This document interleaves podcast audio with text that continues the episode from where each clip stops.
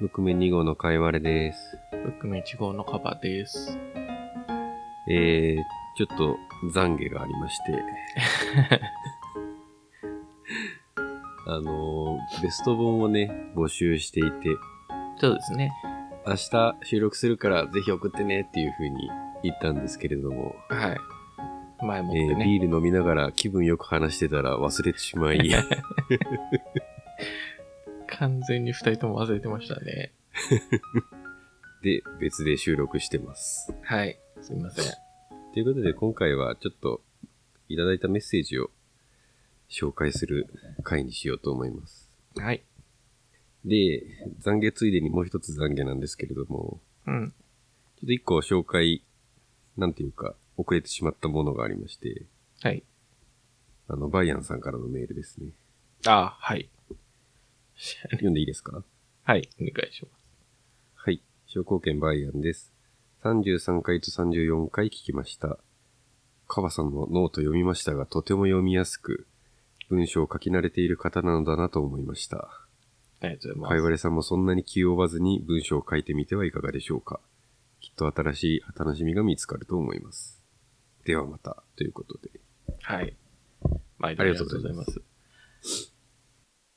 あれだね、文章を書く、書かないの話をした時だね、確かそうですね。まあ、うんちょっと前ですけど。まあ、あの、ノートもね、あの、記事3つぐらい書いて、1年ぐらい放置してるんです けど、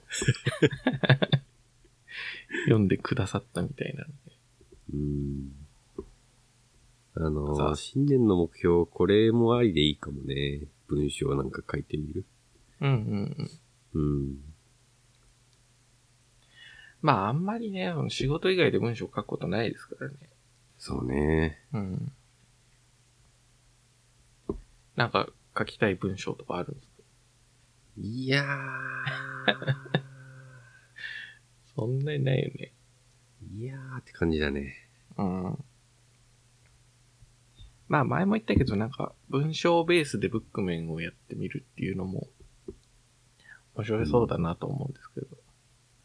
なんかさ、うん。昔二人でやった遊びで、はいはい。えーお互いいくつか単語を書いて、うん。その単語を組み合わせて、なんか面白そうなタイトルを作るみたいな。やったの覚えてる全然覚えてない。意外となんか、意外な単語の組み合わせで面白そうなタイトルができて、はいはいはい。面白いねっていう風な遊びをやってたんだけれども、うんうん。そのタイトルをもとに、なんかちょっと書いてみるっていうのもありかもね。そうだね。うん。まあ、何かしか考えてやってみるのがいいんじゃないでしょうか。書いてどこで公開するんだよ。まあ一応、ウェブサイトがあるんで、そこで公開するなり、はい。まあノートを解説するなり、まあそのうちですね。そのうちです。はい。はい。ということで、ベスト本に行きますか。はい。じゃあ、紹介していくんですけど、えっ、と、まあ、基本的にリプと DM とでそれぞれいただいてるんですけど、まあ、まずはリプから行きますか。そうですね。じゃあ、読みましょうかね。はい。はい。じゃあ、えー返信いただいた順に読んでいきますと、えーまずヒルアンドンさんから、はいはい。えーそれこそブックメンさんの課題図書になってるプロジェクトヘイルメアリーですね。読み終わって、いや、面白かったとなりました。というのをいただきました。はい。はい。ありがとうございます。ありがとうございます。またですね、 羊さんからも、やはりプロジェクトヘイルメアリーですね。面白かったので。はい。そして、アシューさんからも。そうね。シュウさんからも同じくですと。 まあ、それしか読んでないので一択ですっていうのでいただいてるんですけど、はい。プ人ロ気ジェだクトヘね。イルメアリーがめちゃめちゃ人気でしたという。みんなそんなに読んでるんだね、これを。うーん、まあ結構話題になったのかないや、俺、本当その本関係の話題を拾わない から、あ、そういうのがあるんだって思ったんだ けれども、紹介された時に。意外とやっぱ流行みんな乗ってんだなっていうね。うんうん。僕があんまりその流行本読まないんで、今回はちょっと特殊な感じになるなっちゃいましたけど。うんうん。確かに、面白いよなプロジェクトヘルメアリー。まあよかったなうぁ、ーん。という感じで、えー、まず、ヘイルメアリー人気でしたの3件ですね。はい、ありがとうございます。ありがとうございます。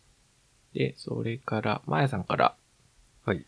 えー、早急のスバルシリーズを何度も読んでるんですけど、えー、第3部、これは、中原の虹ですかうん。えー、を、あーの文庫本全4巻を一気読み。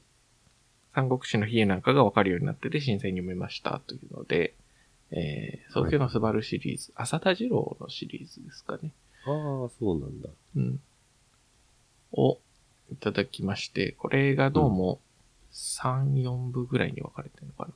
5部、うーん。 6部、6部まで出てますね。長いね。うん。えっと、まあ、シリーズ的に言うと、どういうシリーズかっていうと、うん。えっと、まあ、1900年より前のスタートで、はいはい。まあ、歴史小説なのかな。日清戦争とかから始まりまして、日露戦争を経て、満州事変を経て、みたいな感じでう、んうん、なんか、その辺の流れを描いた長編小説ということで、うーん。まあなんかドラマとか。かにもなったみたいですね。ちなみに、ああ、そうえなーんだ。うん、第3部は中元の虹でした。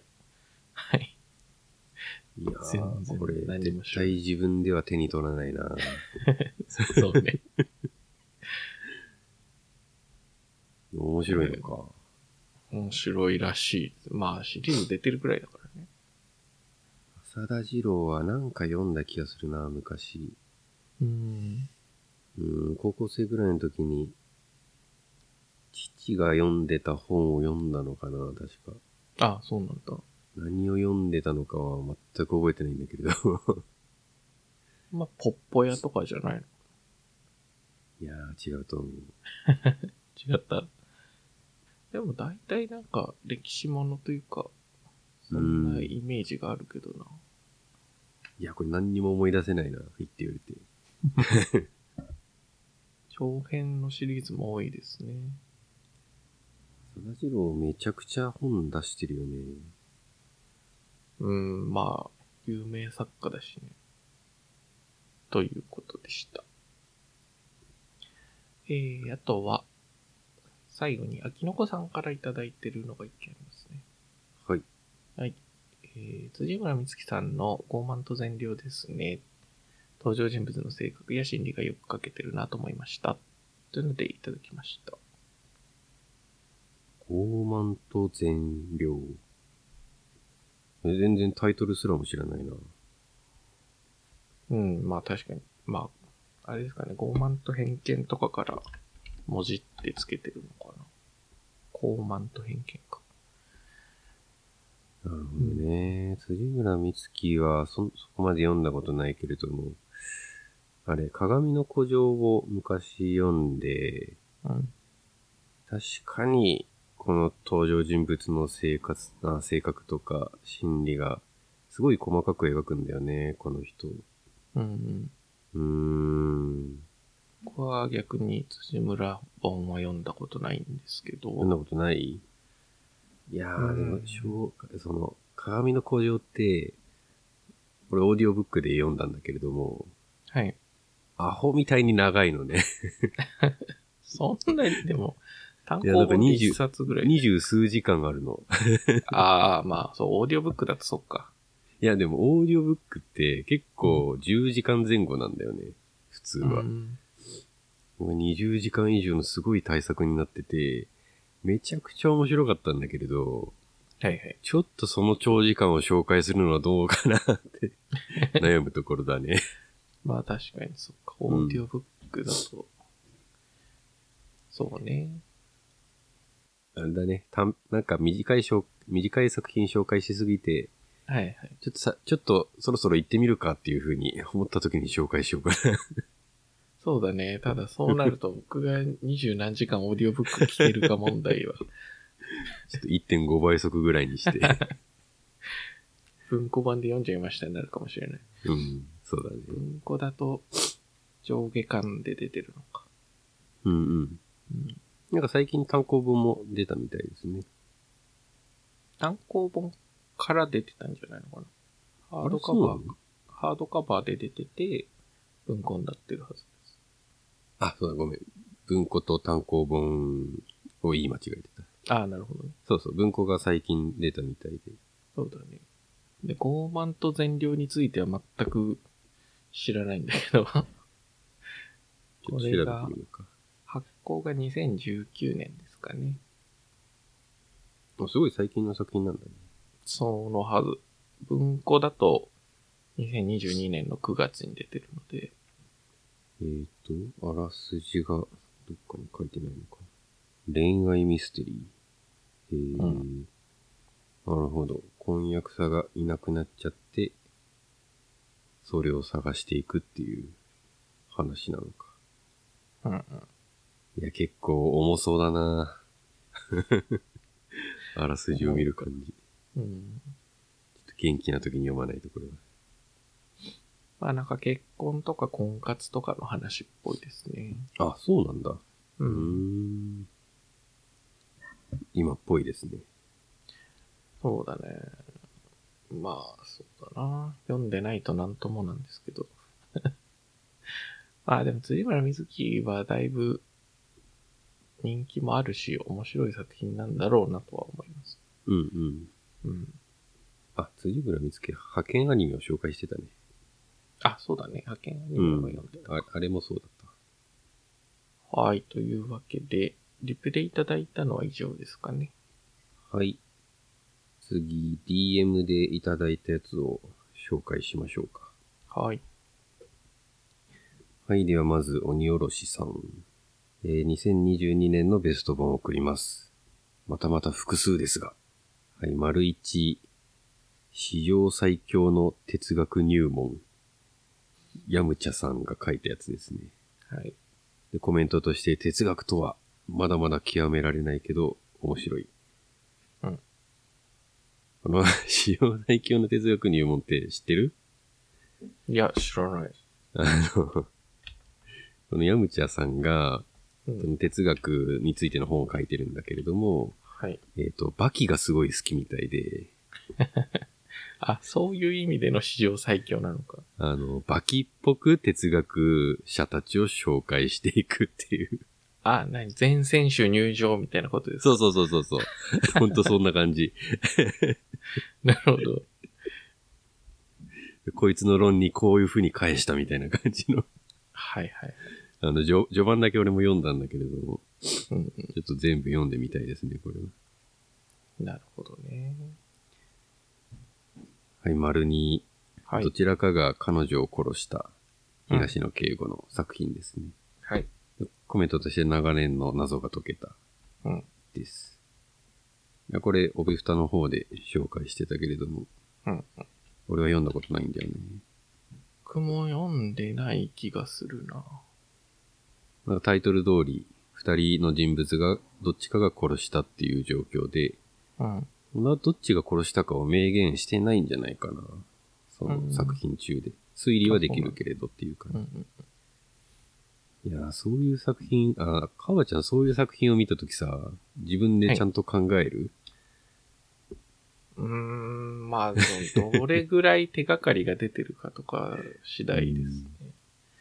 うん、まあ、ネタバレっちゃネタバレなんで、あんまり、この作品がそうだよね、みたいな話をするのもあれなんだけど、俺は全然作品のことは知らなく て。うんはいはい。いやうん俺はなんかあんまり考えるはのいは大変だなって思っちゃう 派なんだよね。まあ、正解もないからね。うーん。あ、これ正解あるらしいんだよね。これに関しては。あ、そうなんだ。うーん。そうだよね。正解があるかないのかよくわかんないものに対してうんうん。ちゃんと考えるって最近できないな。うーん。そう、まあ、自然と考えてたりすることはあるだろうけど、そうか。だから、自然と考えさせろってことか。じゃないかな。うん。まあ、なんかその、推理小説って割と、こういうルールあるよね、みたいな話がうん。あったりもするんで、えー、最近一番考えた本は、あれじゃない、あ、名前が出てこない。えっ、と、あいまいちゃんのやつ。あー、えっ、と、世界中の棺。それそれ。それが一は番考えたな、最近で言うと。そうだね、あれはなんか、もう明確に何も書いてないので、 うーん。こういうことだよねっていう。逆になんかあれぐらい考察を任せてくれたら自然と考える気はしちゃうな。うーん、そうかもね。はい。はい。で、次、三つ目。ジョーカーゲームシリーズ、うん全4巻。はい。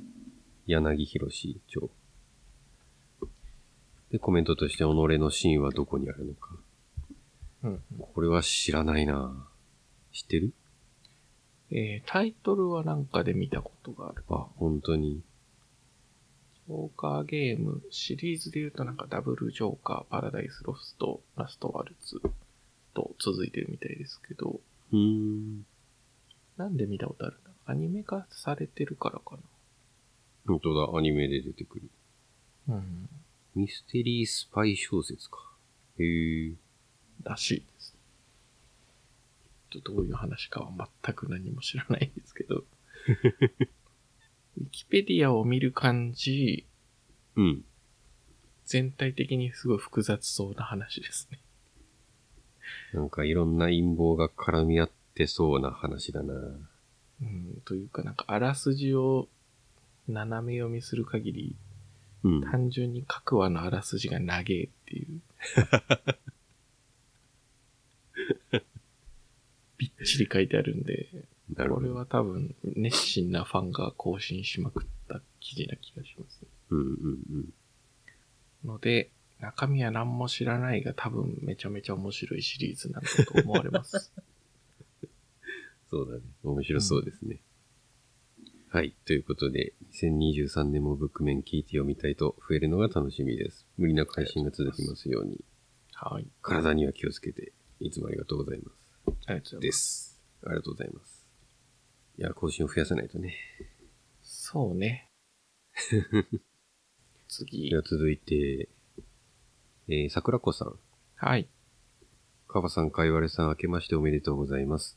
おめでとうごそざしいてまブッす。クメン5年目突入もおめでとうございます。桜子と申しありがまとうす。ございまこれ6年目でしたね。そうです。すいません。私 の、えー引き算を間違えたせいで、はい。 5年目、5年目っていろんなとこで言っちゃったんですけど、6年目で引き引き算難しいからね。引き算難しいから、はい。足し算はできるんだけどね。はい。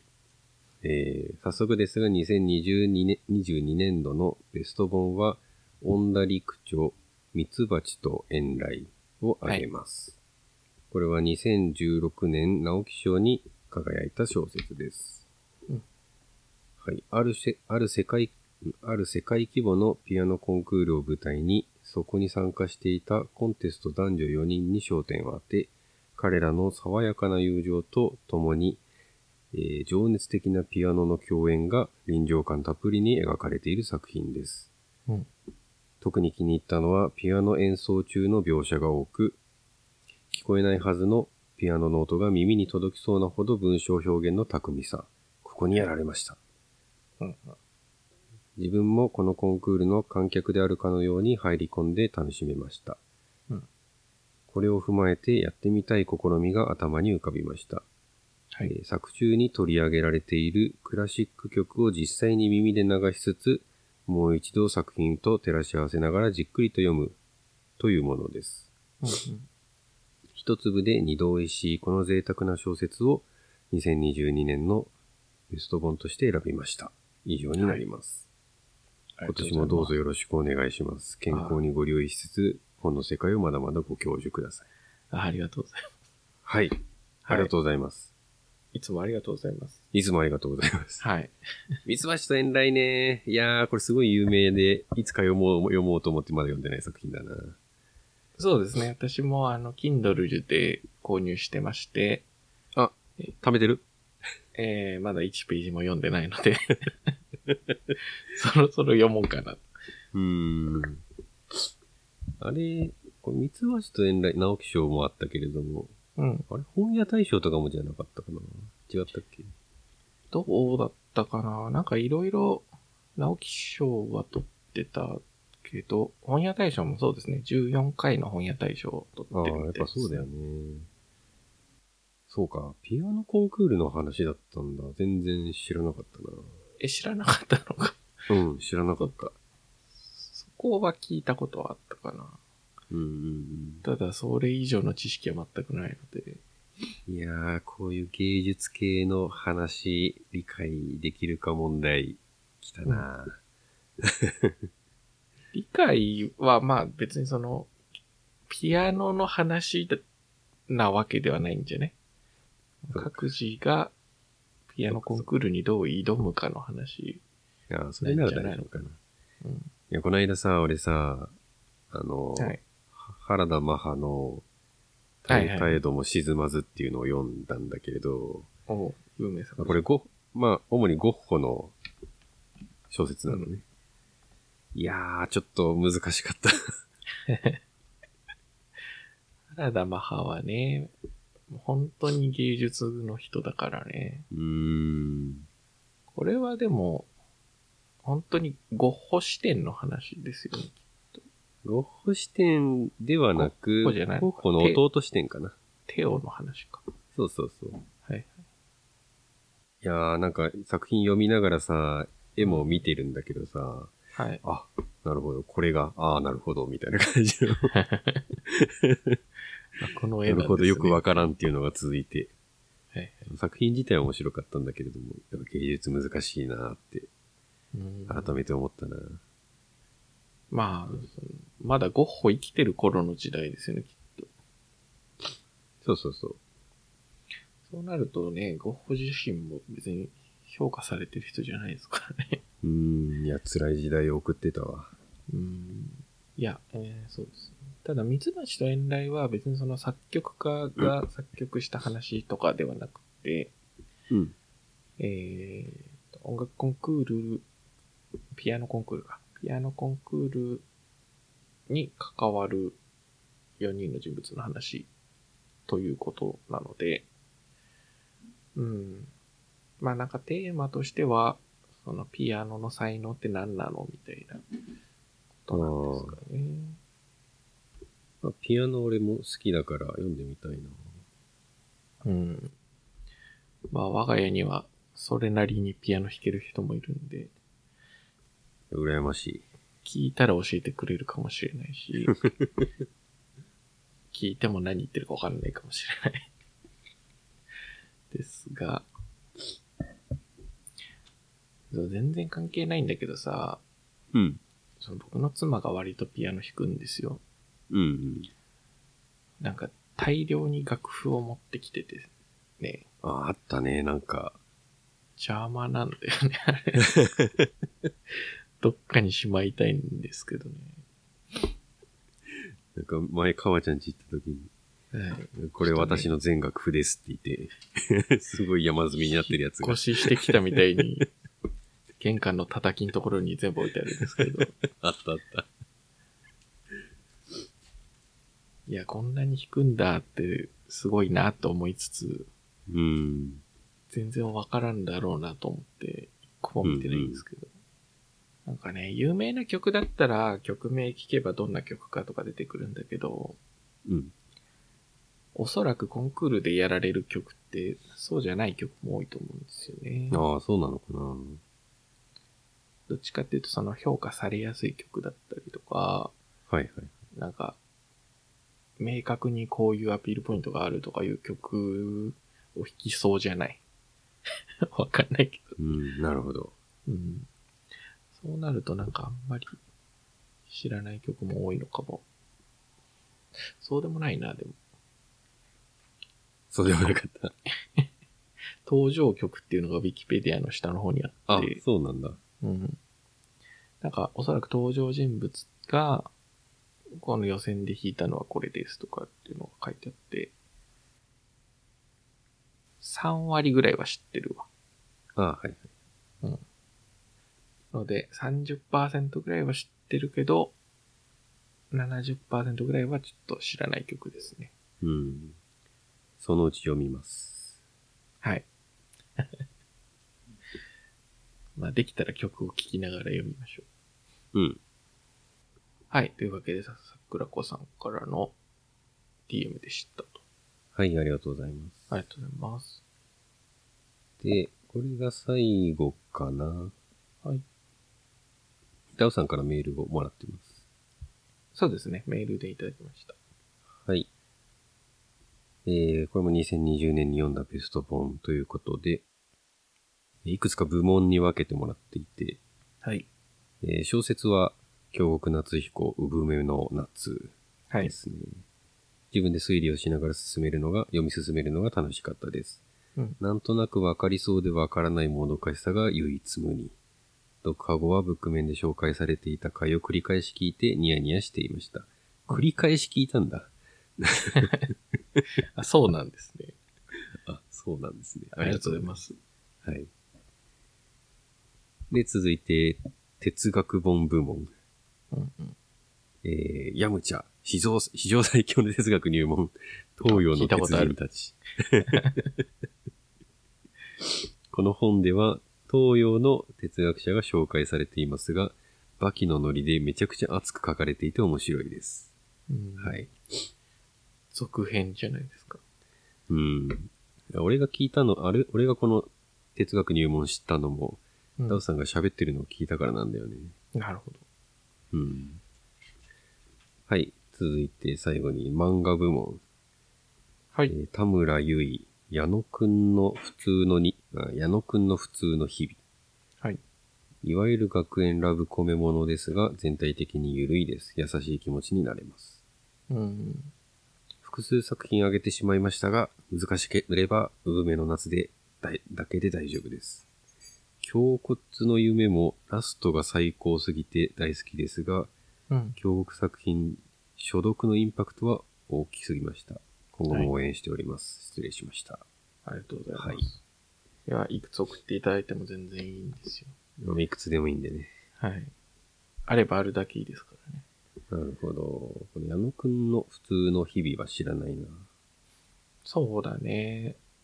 まあなんか、カバーぐらいは見たことある気はするんですけど、学園ラブコメか。いいよね。まあなんか、最近普通にラブコメとか面白く読めるようになってる から。なんか昔はね、もっと、戦いとかを読んでました。うんうん。あのね、紙面でさ、はい。あの、紹介し忘れたんだけれども、漫画で、ともちゃんは女の子っていうやつを、あ読んでなんか言ってたね。はい。さい最近アニメ化しているみたいなんだけど、それがね、これも学園ラブコメで非常に面白くてね。あれ俺それ読んだことあるかな。なんかツイッターとかで連載してる。水音でやってて、それで読んだんだけれども、はいはい。そう、去年になってアアニメ化するっていう発表があって、あれどんな話だったかなと思って買い直して読んでみたら、まあ面白いあれは。すごいおすすめの本ですね、これも。あ、読んだかもとか言ってごめん。全部読んだわ、こ れ。 水読んで全部読んだわ。うん。はいはいはい。これもそうだね。学園ラブコメですね。かなりベタベタな学園ラブコメでした。矢野くんは、の普通の日々については、だいぶ緩い話だっていうことなんで、ちょっとあらすじがどういう感じなのかわからないけど、めっちゃ眼帯してる絵が出て くる。なんかね、日々怪我をしてくるらしいんですよ、矢野くんが。そうなんだ。で、それが気になった学級委員長がなんかうん。心配してみたいな話だと思うんですけど、えー、何話か多分、何かしらで無料で読めるんじゃないのかちょっと探してみようかな。な。うん。あとは、そう、文明かな産めね。はい。なんかダウさん今年に入って、突然峡谷を読み始めていらっしゃってですね。そうだね。 いや、楽じしゃそあうだなって思いながら。そうね。ブック面で感想言ってますよみたいなこと言ったら聞いてくれたみたいなんですけど。うん。いいですね。いいんですけど、そんなにね、あの、ハイペースで読み続けても、あれですからね。 まだ完結してないシリーズなので、うん。はい、ゆっくり読めればいいんじゃないかなとは思います。胸骨のラスト全然覚えてないなあ、本当ですか。ちょっと、うんそうだな。ラストの話をここでするのはちょっとあれな気がするのあで。いや、胸骨ってさ、はい。他のポッドキャストですごい爽やかな話ってう言んってたんだけれども、うんうんそうだったっけうん、爽やかと言っていいかはちょっとわかんないけど、いや、そう俺ですねの最初の、最初に読んだ印象は、はい、とんでもなく救いがねえ話だなって思ったんだけれども。そうですね。それ、その、うん、その感想がすごい印象的だったんだようんうね。んそうですね。ちょっと、難しい話ではある。なんか、うん。爽やかというか、まあ、 今までのトリックに比べて、うん。そのメインとなるトリック部分が結構明確なので、うん。うん。その謎証で明確になる範囲が広いという意味で爽やかなのかもしれないですが、ああ、そういうことか。うん、わかんない。 どうだろうな。あ、そんなことですかっていう印象を僕は受けたかなって感じですうんね。その謎解きに関してはね。うんうんうん。うん。ちょっとあんまり言い過ぎると、ネタバレ言いそうになるな。まあ、ぜひぜひ、いろいろ読んでみてくださいって感じです。うん。いやー、テストもジョローグも面白いからね。そうね。僕はテッソも相当好きだなえ、これ、いつか続きはやるの紹介。紹介うんいやー、やらないんじゃないか。なるほど。どうだろうな。僕は割と、毛量がベストだと思ってるので、まあ、そうだよね。うん、これから続きをやってってもいいんですけど、ね、うんジャミの雫まで全部やるってなると、かいわれさんの負担も相当なものになるので、まあ、なんか、67がそんなにピンとこなかったんだよね、確か。読んだ7っ時てなんだっけ塗り仏とかですかその、塗り仏と、オンモラキああ、はいはいはい、オンモラキ。なるほどね。 オンモラキまでは、多分僕中学校ぐらいで読んでたんじゃないか。ので、続きは出るのかなどうだろうな。オンモラキはね、本屋さんに予約に行ったのを覚えてるんですよ。わ、すごい。いい思い出じゃん。そこまで、あの、本を予約するっていうことをしたことがなかったんで、はいはいはいはい。で、当時、塗り仏まで出てて全部読み終わってて、うん。これからおもろきが出るっていうんで、近所の本屋予約しに行ったら、あうの、ん署名を書いてくださいって言われてですね。署名。本の名前、本のタイトルを予約あすーるはいはいの書いてはいねはっいて言われて、 マジかと思って。 すいません、おもらきってどうやって書くんですか で、店員さんにその書いてもらったのを覚え てます。いや、書けないね。中3の頃ですね。いや、いい思い出だな、それ。めちゃめちゃ面白かった。うん僕は結構好きですけどね、おもらきの。うん。うん。特。に真相の部分が、うん。あの、言わないですけど、まあうん結構無理筋だなと思うんだけど、そうまあなくね。なくはなかろうっていう具具合だったので。なんか真相、俺の場合は真相の部分がすごい早い段階でなんか気づいちゃって、あ、そうなんだ。あんまり、ああれだったのかもしれない。予想外ではなかったのかもしれない。本当にって感じにね、うん。なっちゃったのかもしれないですね。はい。ということで、ありがとうございました。ありがとうございました。なんだかんだ40分。 結構長尺になっちゃいました ね。だらだら喋っちゃっはい。もともとは、しれっと撮って、あの、忘れてなかったですよの体で織り込もうとしてたんですけど、た。はい。ちょっとまあ無理な尺になっちゃったんで、これは新年会とは別にね、あ、げてるはずはいかと思われます。はい。はい。えー、じゃあ以上、皆さんからいただいたお便り、えー、ベスト本の紹介でした。はい。ちなみに、次回ベスト本のテーマって決めてたんでしたっけ何にも考えてなかった。まあ、一旦ここで切って次回の紹介の回とかで新しく決めましょうか。そうだね。うん。はいそうしましょう。ということなので、えー次回の紹介までちょっとだけお待ちください。はい。はい。どうしよう。ツイッターの告知とかを毎回やってるんだけど、まあ、いいか。まあ、これ聞いてる人は知ってるでしょう。はい。あの、はい適宜、いろいろメッセージください。はい。はい。えーということで、えー皆さんの2022年ベスト本の紹介会でした。はい。さよなら。さよなら。